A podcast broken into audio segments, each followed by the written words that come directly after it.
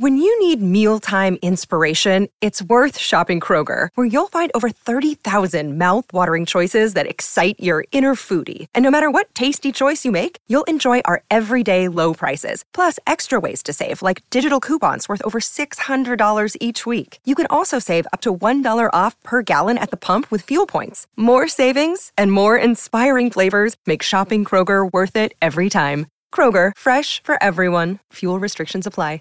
Support for this podcast and the following message come from Corient. Corient provides wealth management services centered around you. They focus on exceeding your expectations and simplifying your life. Corient has been helping high achievers just like you enjoy their lives more fully, preserve their wealth, and provide for the people, causes, and communities they care about. As one of the largest integrated fee only registered investment advisors in the U.S., Corient has deeply experienced teams in 23 strategic locations. Corient has extensive knowledge spanning the full spectrum of planning, investing, lending, and money management disciplines. Leverage Corient's exclusive network of experts to craft custom solutions designed to help you reach your financial goals, no matter how complex they may be. Real wealth requires real solutions. For more information, connect with a wealth advisor today at corient.com. That's C O R I E N T.com. Corient.com.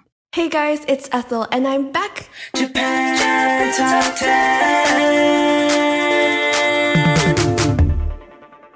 I'm so sorry I was away last month. Life got a bit busy outside of the podcast, so I couldn't make it. But I'm so happy to be back again for your December Artist of the Month. It's time to get that black eyeliner, lipstick, and nail varnish out because things are looking pretty heavy for this episode, which features none other than legendary visual kei band The Gazette, which was picked specially by our J Top 10 content producer Haley as her Artist of the Month. The Gazette are a five piece visual kei band that began with Ruki on vocals, Uruha on guitar, and Reita on bass in Kanagawa Prefecture all the way back in 2002. Influenced by other legendary visual kei bands such as Luna Sea and X Japan, and after being involved with other bands in the visual kei music scene, the trio decided that the Gazette would be their last. They recruited Aoi on guitar and Yune on drums from disbanded VK band Artia and formally became Gazetto.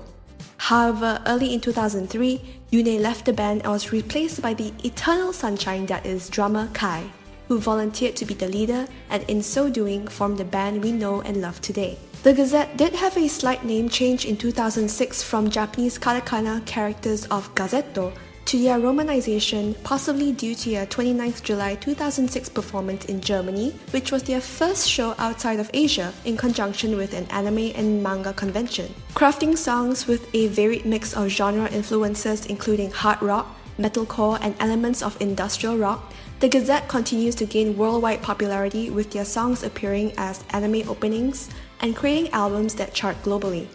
Between 2003 and 2018, the Gazette was also part of a legendary roster of notable visual kei bands and musicians from the independent record label Phonetically Syndicalism Company, better known as PS Company, that included Alice 9, Kagrra, Kra, and Miyavi.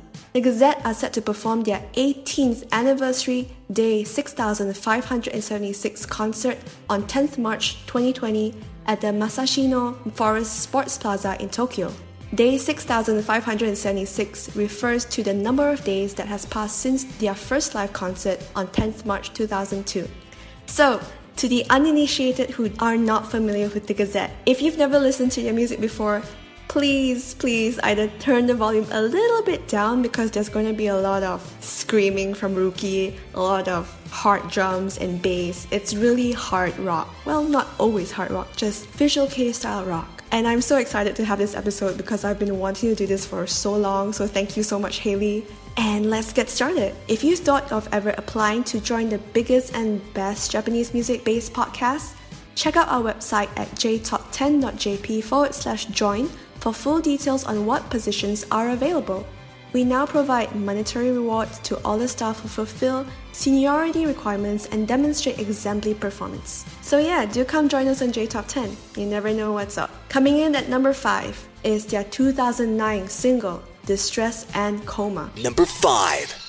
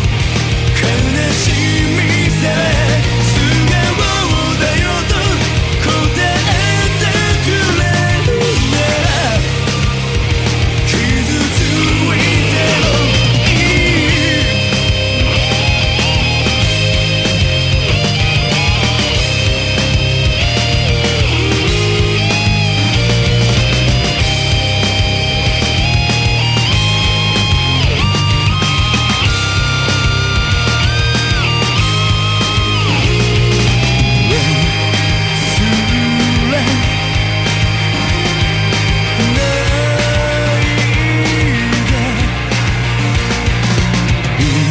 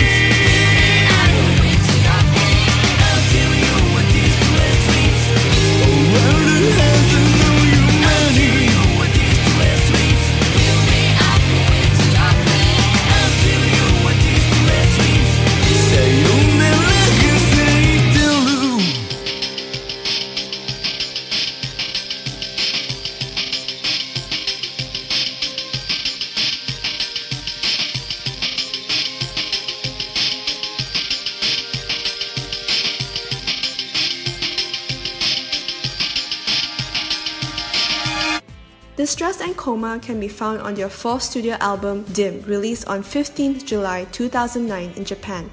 It includes other lead singles such as Guren, Leech, as well as Headache Man, which was the B-side on the Distress and Coma single. Ruki originally meant Distress and Coma to be the B-side track for Leech instead, but the other members said that it was too good of a song to go to waste, so they made it its own single. Distress and Coma is written with a perspective that changes between a woman who is in a coma and a man who is sitting by her side waiting for her to wake up. It's just that the man gave her a trauma that keeps her trapped inside her own head. In this song, distress equals the man and coma the woman. It's kinda dark, I must say, but that's the Gazette and that's what they've always done. Coming up next at number 4 is their 2013 single, Inside Beast. Number 4.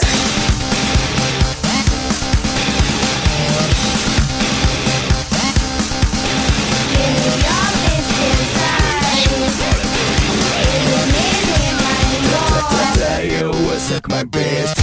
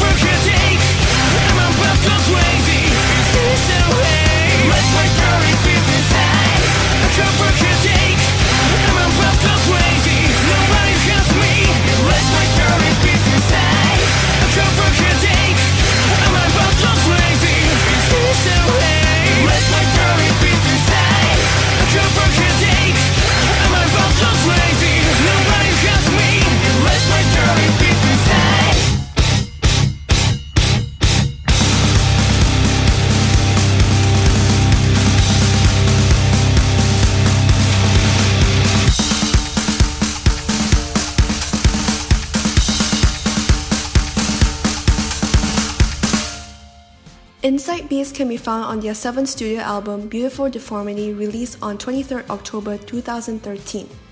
It is a wholesome take on a song that is about the feelings people hide inside themselves and then letting them out. In 2013, they successfully completed their first world tour, the Gazette Live Tour 13 Beautiful Deformity Magnificent Malformed box. So Haley comments that this is one of her most favorite The Gazette songs, and she loves the bass that merges with the marching beat, and it fits the song so well, like The Shining meets some dark ritualistic house party, and the video so well too. And that Ruki does look equally stylish in either a velvet suit or a polka dot pair of pajamas. She doesn't really understand what's going on in the video, and so do I, but it just works. Before I continue with this episode, here are some more announcements. Do you want to advertise on our podcast and market your brand onto one of the world's most popular Japanese cultural based podcasts out there? Reach out to potentially 70,000 listeners around the world on a weekly basis with advertising costs that will fit your company's budget. Find the full details at jtop10.jp to find out an advertising plan that will suit your company's needs. Now, coming in at number three is a song that I'm most excited about. It's their 2006 single, Filth in the Beauty. Number three.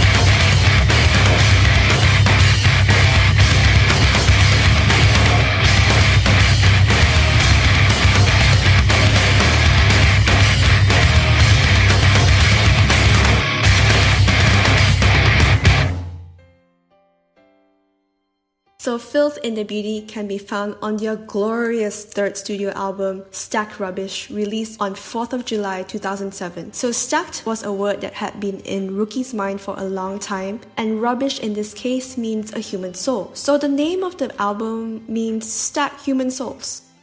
Ruki compares a soul to trash because a soul is not something that is needed to be alive.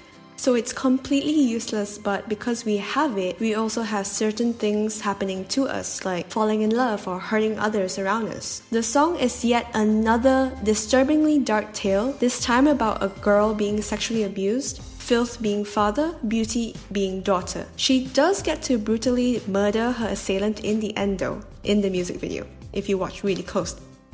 In 2006, the band earned their first headline performance at Nippon Budokan, and they performed Filth in the Beauty as part of PS Company's 10th anniversary Peace and Smile Carnival in 2009, dressed in traditional clothing. You can actually find the live version of this performance still up on YouTube. Uh, by the way, Filth in the Beauty is amazing in concerts. I've never seen the Gazette live yet, but every time they play Filth in the Beauty, and just like in the music video, there's this part in the chorus where Ruki just whirlwinds his dreadlocks around like a windmill. It's amazing, and people actually do that at concerts whenever Filth in the Beauty play. And oh my god, coming in at number two is none other than the most beautiful track they've ever made to me. It's their 2005 single, Cassis. Number two.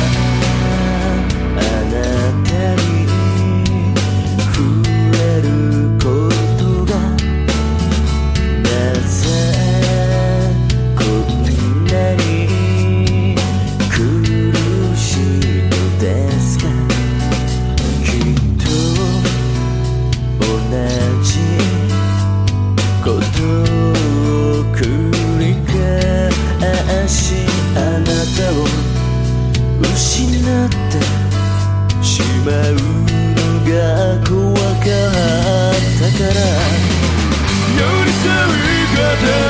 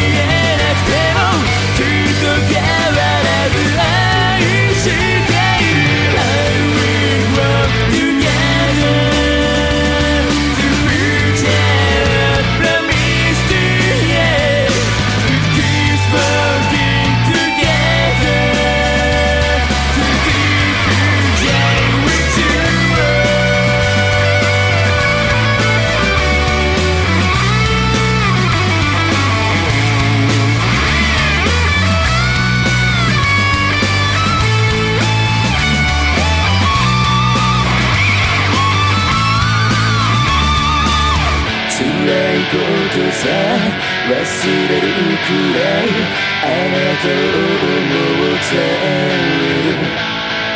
会えない夜を数えるたびに焦がれる胸かけ違いの寂しさ募るどっか一人きりで泣かないでどんなに離れていても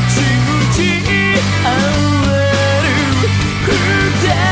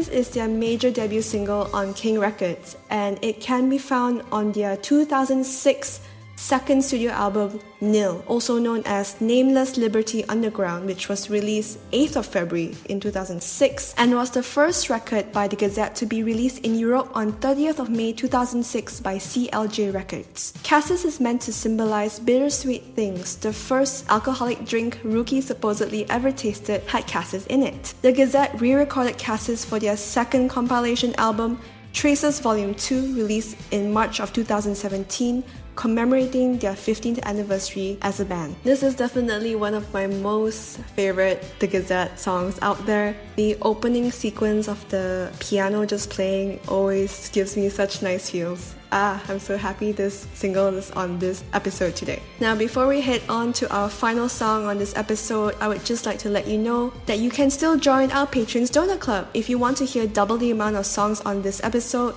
please do join the Donors Club starting at only just $8 a month. For full details, please check out our website at jtop10.jp forward slash club. And our final track by The Gazette on this special Artist of the Month episode is their 2010 single, Shiver. Number one.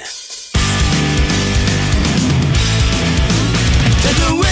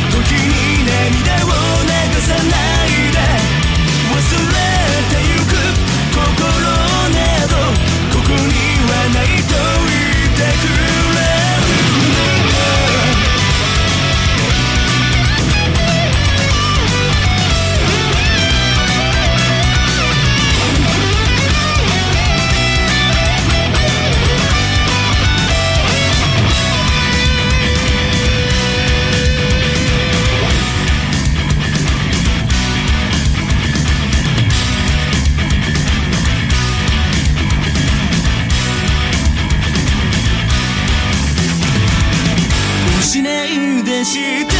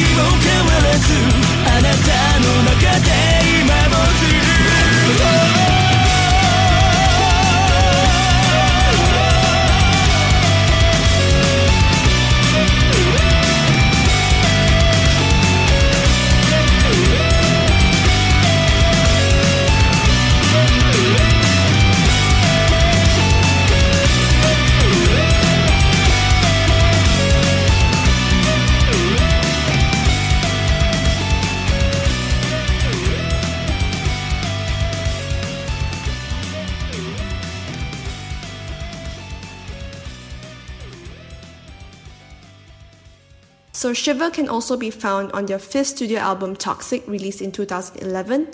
In 2010, the band announced that they would be transferring from King Records to Sony Music Records. Shiver was the first single released by the Gazette under their new label Sony Music Records. Shiver was also used as the opening theme song for Kuro Shitsuji 2 or Black Butler 2 and is how a lot of fans around the world came to know about them. The band was told that it was okay if the lyrics had nothing to do with the anime series. Ruki wanted to write a song about the saddest way to break up with someone, but he also wanted to write it in a way that makes it possible for listeners to imagine the story themselves. And that wraps up this episode featuring the Gazette for December's Artist of the Month. I really hope that everyone enjoyed listening to this episode. I personally love making this episode because I've been wanting to do something about the Gazette for a very long time and anything related to Visual kei because we don't get that very often publicly or anywhere. Visual kei has been a part of my life for a very long time, back when I was really young. Haha. I remember when I was back in like uh, high school or junior high to some people, where I would go onto I think Yahoo or I'm not sure whether Google was around then. I, I probably was. I print out like pictures of the Gazette, cut them out, put them on like um, a harder mounting back card, and put them in my folders. I had so many variations of this, and I had posters. I bought so much Shoxx magazine. It's slightly embarrassing. Yeah, I actually still have quite a number of the magazines still with me. They're really heavy and really high quality. Dude, the pictures in there were like glossy and glorious. So yeah, I actually grew up with a lot of visual kei music in my life. The Gazette was probably one of the biggest, I think. Uh, apart from my undying love for Miyavi, yeah. So I have to say that uh, I don't actually listen to any more visual kei bands anymore. I know there are still some in Japan, I just don't tune into them. A lot of the legendary ones have all either disbanded or they've kind of matured. Um, the Gazette is one of the rare ones that have kind of transitioned away from Visual kei. They still have elements of it in the way that they're still styled, like how the Rolling Stones are still styled, but a more mature sound, I would say. Speaking of sound, Haley had such a hard time creating a set list for this episode. I was so amused. She was like agonizing, like, what song should I pick from their 18 year record history? And I totally understand what she means. So, yeah, I had a great time recording this episode. Thank you, Haley, for picking the Gazette as your Artist of the Month.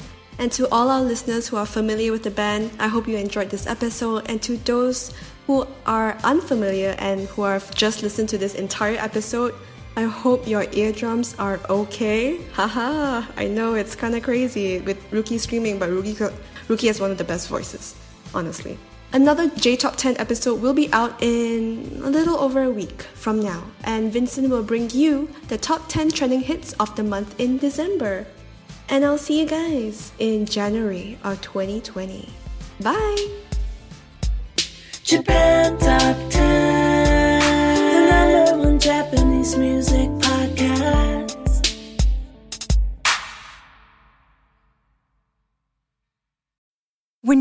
mealtime inspiration, it's worth shopping Kroger, where you'll find over 30,000 mouthwatering choices that excite your inner foodie. And no matter what tasty choice you make, you'll enjoy our everyday low prices, plus extra ways to save, like digital coupons worth over $600 each week. You can also save up to $1 off per gallon at the pump with fuel points. More savings and more inspiring flavors make shopping Kroger worth it every time. Kroger, fresh for everyone. Fuel restrictions apply. When you need mealtime inspiration, it's worth shopping Kroger, where you'll find over 30,000 mouthwatering choices that excite your inner foodie. And no matter what tasty choice you make, you'll enjoy our everyday low prices, plus extra ways to save, like digital coupons worth over $600 each week. You can also save up to $1 off per gallon at the pump with fuel points. More savings and more inspiring flavors make shopping Kroger worth it every time. Kroger, fresh for everyone. Fuel restrictions apply.